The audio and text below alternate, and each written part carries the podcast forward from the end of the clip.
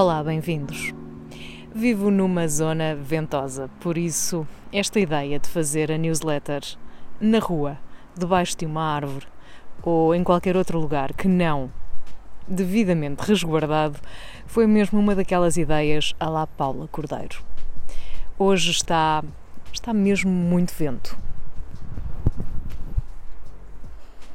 E está aquele vento que aparece quando menos esperamos, ou seja, quando a ideia está encaminhada, quando a leitura está a correr bem.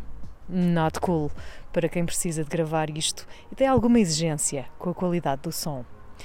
Mas vamos lá, porque o tema de hoje não é sobre mim e não é sobre nós, é sobre eles. Eles sabem mais do que nós e nós esquecemos-nos disso.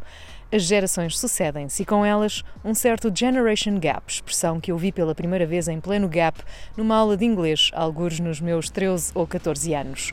Na altura não percebi exatamente a que se referia a professora quando tentou explicar este lapso temporal que separa novos e velhos, sobretudo que os afasta de tudo o que os pode unir.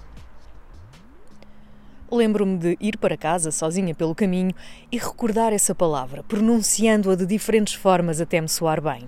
E soou de tal maneira que ainda hoje me lembro desse percurso banal e sem grande história, excepto o fato de o fazer quase sempre sozinha, entre prédios e casas com jardins, ruas largas e passeios vazios, onde raramente me cruzava com outras pessoas. Por isso, também me lembro que podia falar em voz alta, ignorando o mundo à minha volta. Assim um bocadinho como estou a fazer agora, não é? Fui lentamente percebendo que este intervalo, o Generation Gap, existe e é muito real, com diferenças concretas na forma de estar, comportamentos e atitudes que fazem de uns boomers e de outros qualquer outra coisa, mas sempre incompreendidos e tudo menos boomers. A diferença entre gerações sempre existiu e foi invariavelmente o motor da evolução sociocultural. Hoje não se caracteriza pela rebeldia da música rock, antes por uma enorme indefinição identitária que mistura género e estilos, tribos e gostos, sem com isso criar algo melhor do que aquilo que nós, os que estão ali na encruzilhada da geração X e os millennials, alguma vez tivemos.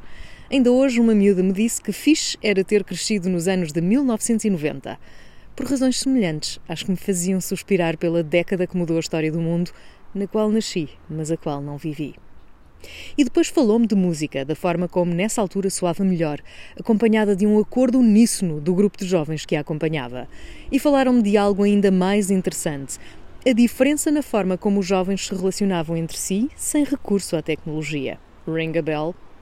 Soltaram a nostálgica que também há em mim, recordando-lhes como combinávamos coisas usando um telefone fixo e como esses encontros não eram desmarcados à última hora por pequenos caprichos. Também não mudávamos o ponto de encontro e encontrávamos sempre forma de nos encontrarmos. Depois recordei o início da internet e como esta veio mudar tanta coisa, acelerar outras e, sobretudo, fazer com que o mundo se tornasse um lugar mais pequeno. A internet mudou o mundo em todos os sentidos do que entendemos por dimensão.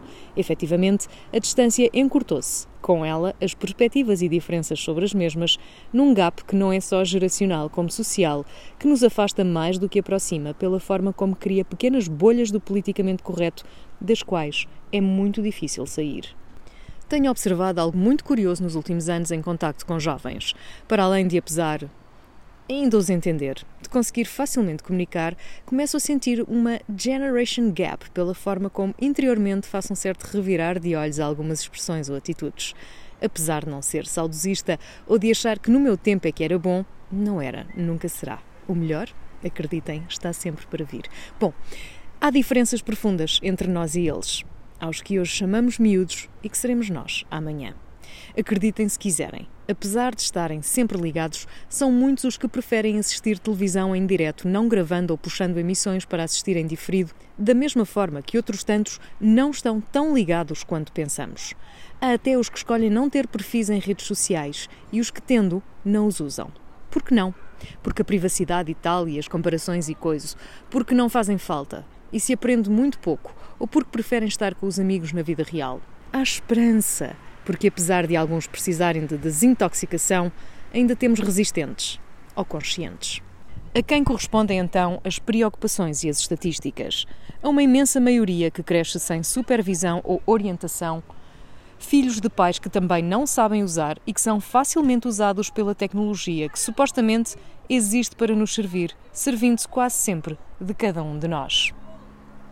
São muitos os que se preocupam com a privacidade e que querem aprender mais sobre uma utilização consciente, conhecem melhor como funciona a internet ou perceber algo tão simples como a fonte das imagens no Google, desconhecendo a forma de alimentação e retroalimentação de um sistema algorítmico que serve cada um de nós através de todos os dados que recolhe sobre cada um de nós.